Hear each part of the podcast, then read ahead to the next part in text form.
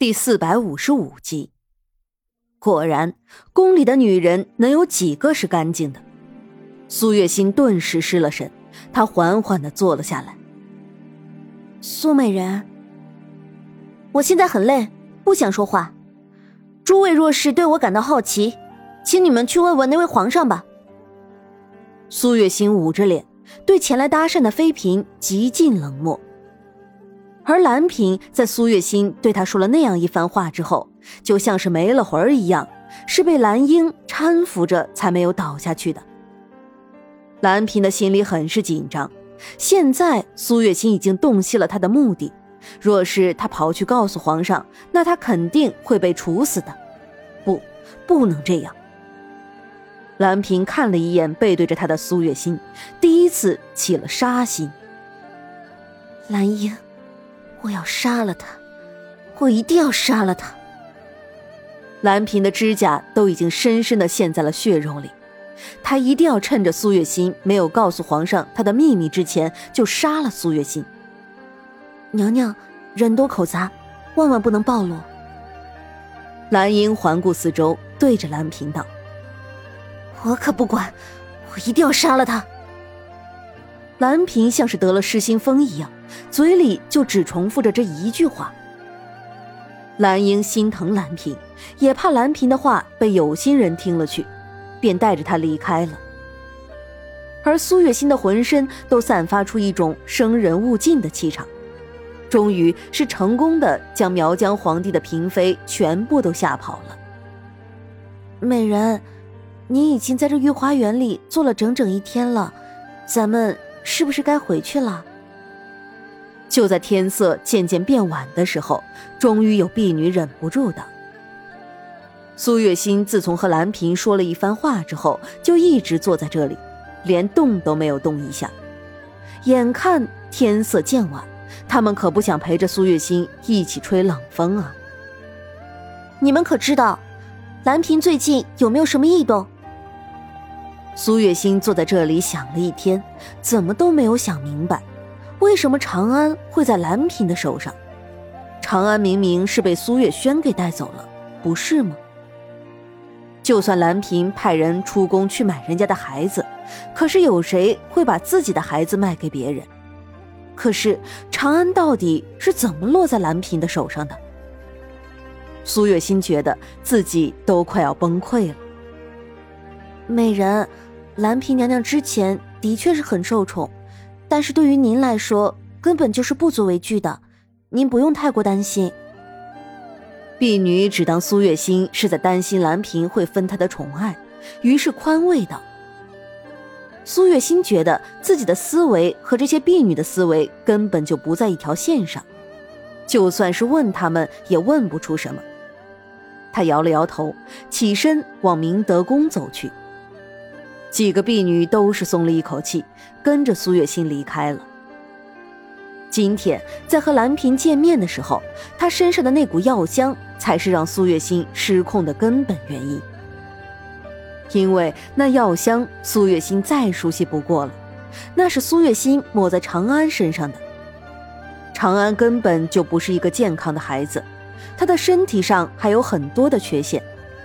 那药可以让长安更好的活下去，那股药香，苏月心这辈子都不可能忘记。可惜的是，现在他并没有办法去兰嫔的宫中。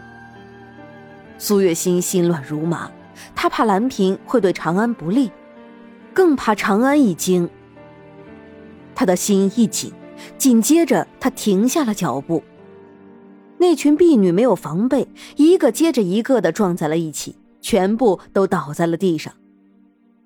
苏月心看了他们一眼，不知是出于什么样的原因，他把人丢下，自己往蓝嫔的宫殿里跑了去。美人，您不能离开！美人，一群婢女还以为苏月心是想逃跑，他们有些着急的想要爬起来，结果却是相互牵制着，一个人都没能站起来。他们只能眼睁睁地看着苏月心越走越远。苏月心来到兰嫔的寝宫的时候，心里还是有些紧张的。她不知道长安在哪，所以她也不敢直接进去。而是在外面不停的晃荡着。快点这是娘娘交代的事情，你们要是办不好，可是要掉脑袋的。就在苏月心犹豫不决的时候，前面突然传来了一道声音，苏月心吓了一跳，赶紧的引了自己的身形，躲在了一边。娘娘为什么要杀苏美人啊？那不过是一个弱女子罢了，更何况她现在在明德宫，咱们也没有办法进去啊。接话的是一个声音粗犷的汉子。没有想到，在蓝嫔的宫里竟然还会有男人，并且看样子似乎还不止一个。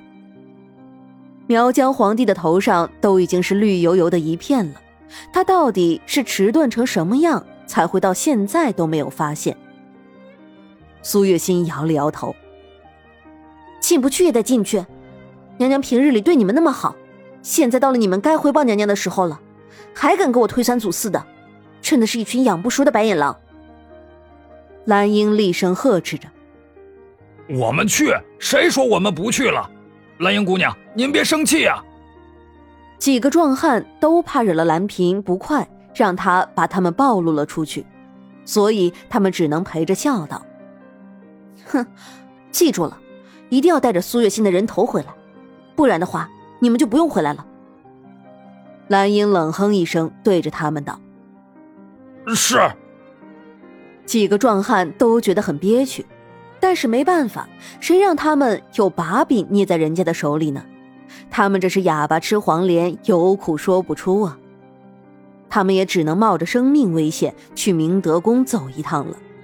只是他们万万没有想到，他们想要杀的人就在旁边听着他们的谈话呢。苏月心的唇边扬起一抹嘲讽的笑。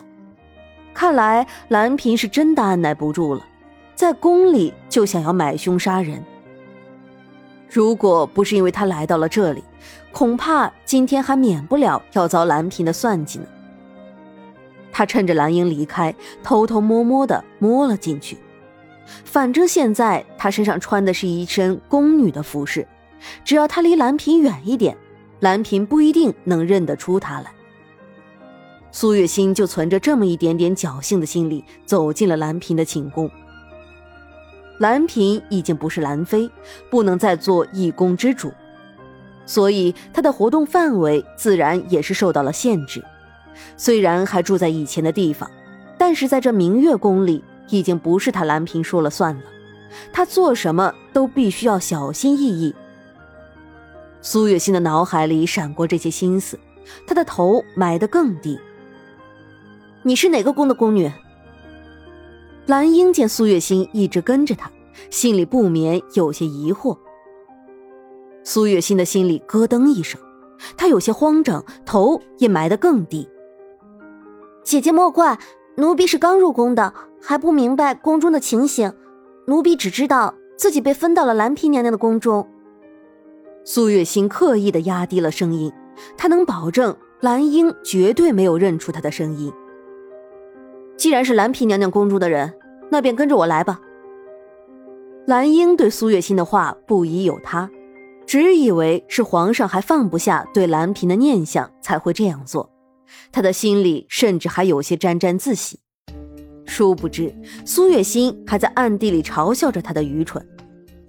真是一个愚蠢的女人，她不过是随便说了两句话，他便相信了。苏月心一直低着头，跟在蓝英的身边往前走。一路上，蓝英一直在跟他说着伺候蓝嫔该注意的事情。苏月心听得耳朵都快起茧子了。他来这里才不是为了学怎么伺候别人呢。好不容易等到蓝英住嘴，苏月心才发现自己已经和蓝英踏进了蓝嫔的寝宫。蓝嫔正在吃药，苏月心是学医的。那药的味道又大，几乎是一瞬间，苏月心就明白了蓝嫔吃的是什么。